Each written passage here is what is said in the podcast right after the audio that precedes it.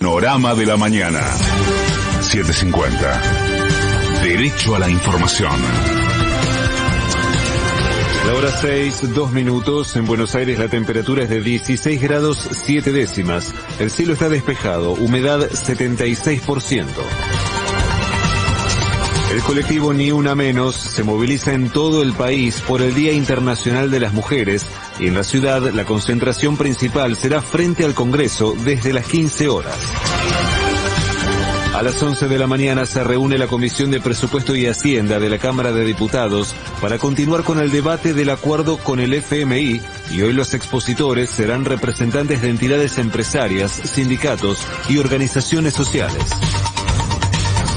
El ministro de Economía, Martín Guzmán, advirtió que la no aprobación del acuerdo con el fondo generaría una situación altamente desestabilizante. Dadas las condiciones actuales y la solución que se ha construido, lo mejor es la aprobación, es el mejor camino para la Argentina, la aprobación de este acuerdo. Justamente hemos planteado que si no se pudiese sancionar este programa, habría desde nuestra perspectiva muy nocivas consecuencias en términos de actividad económica, empleo, inflación y la situación social, a un nivel que sería potencialmente altamente desestabilizante.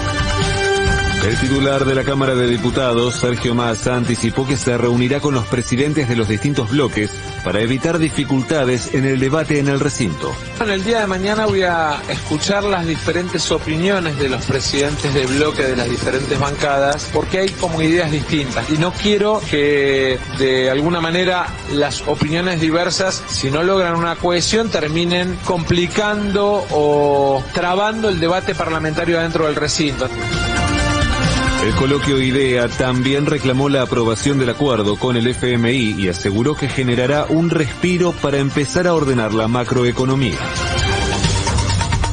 El gobierno anunció que otorgará visas humanitarias a los ciudadanos ucranianos que ingresen al país en el marco del conflicto con Rusia. Durante la última jornada se detectaron 6.286 nuevos contagios de coronavirus y se confirmaron 75 muertes más por la enfermedad. Patria Grande.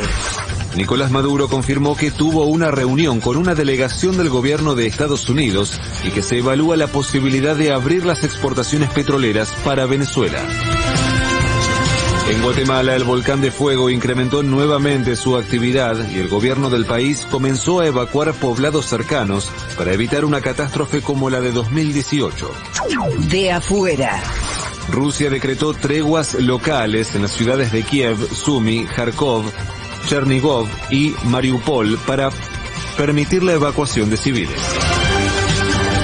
La Unión Europea comenzó el proceso de adhesión de Ucrania en medio del conflicto bélico. El presidente ucraniano Volodymyr Zelensky señaló que no hubo grandes avances tras la última ronda de conversaciones con la contraparte rusa, pero aseguró que seguirán dialogando hasta llegar a un acuerdo de paz. Pelota. En el cierre de la fecha 5 de la Liga Profesional, Godoy Cruz empató 3 a 3 con Independiente, Arsenal igualó 2 a 2 con Lanús y Tigre superó por 1 a 0 a Colón.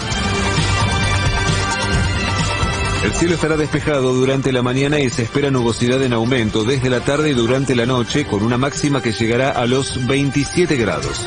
En este momento la temperatura en Buenos Aires es de 16 grados 7 décimas. El cielo está despejado, humedad 76%.